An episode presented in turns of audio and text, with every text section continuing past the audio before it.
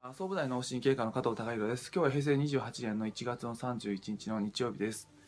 えー先日土曜日あ30日なんですけども、えーまああのースタッフの朝のミーティングでちょっとお話しさせていただいたんですが、まああのースタッフからのミーティングで、まあ、いろいろあの勉強させていただく中で、えーやはりその、あのーまあ、いろんな情報の中で受け入れがたい部分があることを発見したっていうことを、まあ、メールで、えーいただいたあのことがありました。で、うん、まああの僕自身そのいろいろ勉強していく中で、まあ、いろんな情報に関して、まあ、受け入れがたいとかあの難しいなっていうことはあのいろいろあります。で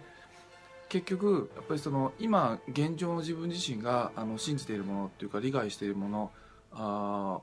をあのまあ、筋肉肉付けしていってそれを確固とたるものにしていくっていうことはあの心の葛藤なくある程度できるんですけども、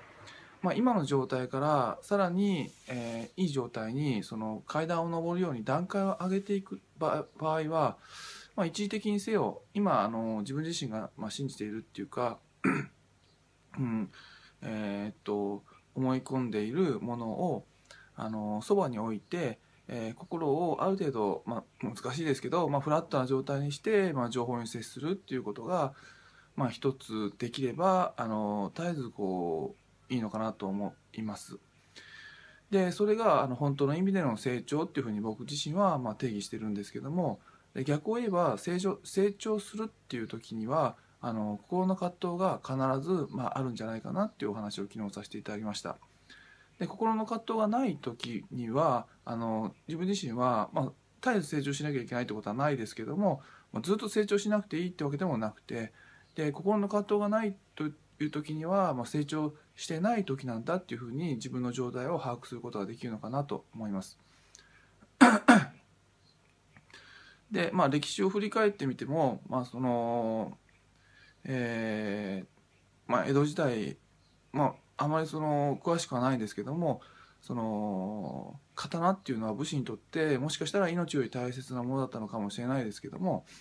うん、その刀を、えー置いて刀を置いてあの明治維新の、まあ、西洋的な服装に変わったっていうのは相当葛藤があったためにああるまあそこの葛藤が結局はやはりその明治維新の時のあのまあ、いろんなあの幕府幕府側とその政府側の、まあ、戦争にまあつながっていったのかなと思いますし、えーまあその日本のその第二次世界大戦で、まあ、相当なあの戦死者を出しましたけどもその時に日本人は何を信じていたかっていうと僕自身あの、うん、まあ実際にあの自分の祖父にあの小学生の頃まあ何も考えずに無邪気に聞いたんですけども、まあ、おじいちゃん、えー天皇陛下って神様だと思ってたの？っていうことを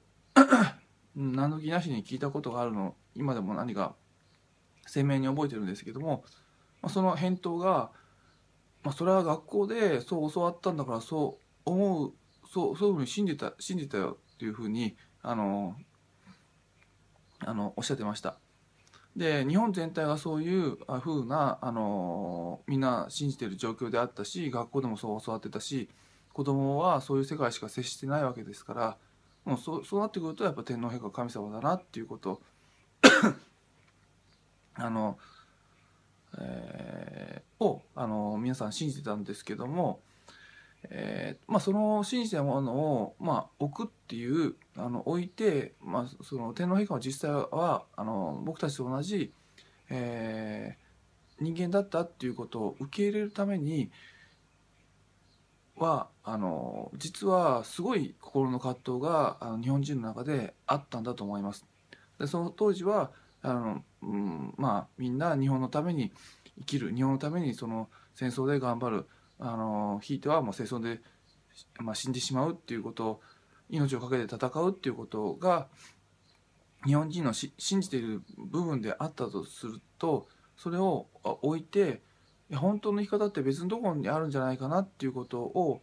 あのー認めるためにはあのー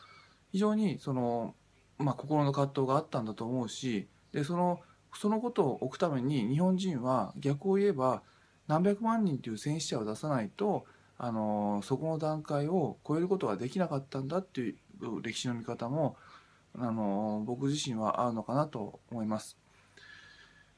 もしかしたらやはりその第二次世界大戦がなければあのまあ、学校ではその天皇陛下は神様だっていうふうに、まあ、ずっと教わってたと思うし何かあれば、まあ、国のためにあの命を懸けて戦うっていう、まあ、国民に、まあ、ずっともしかしたらあのなってたかもしれない。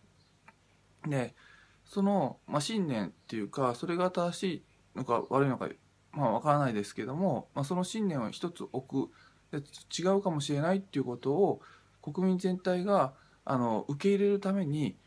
えー、本当に多くの,、まあ、あの戦い葛藤があのあったんだと思うし現実的に戦争という形になってその多くのま死者を出してしまったっていう形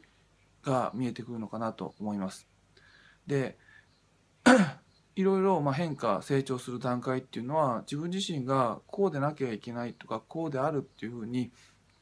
信じてるものをえー、と外して新しいものを、あの受け入れる体制を作るっていうことになってくると思うんですけども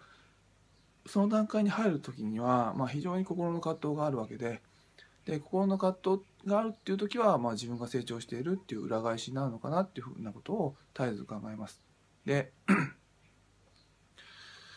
まあ僕自身はあのそういったあの心の葛藤に対してのある部分そう勇気を持たないで漫然と自分の信じているものだけ言っていれば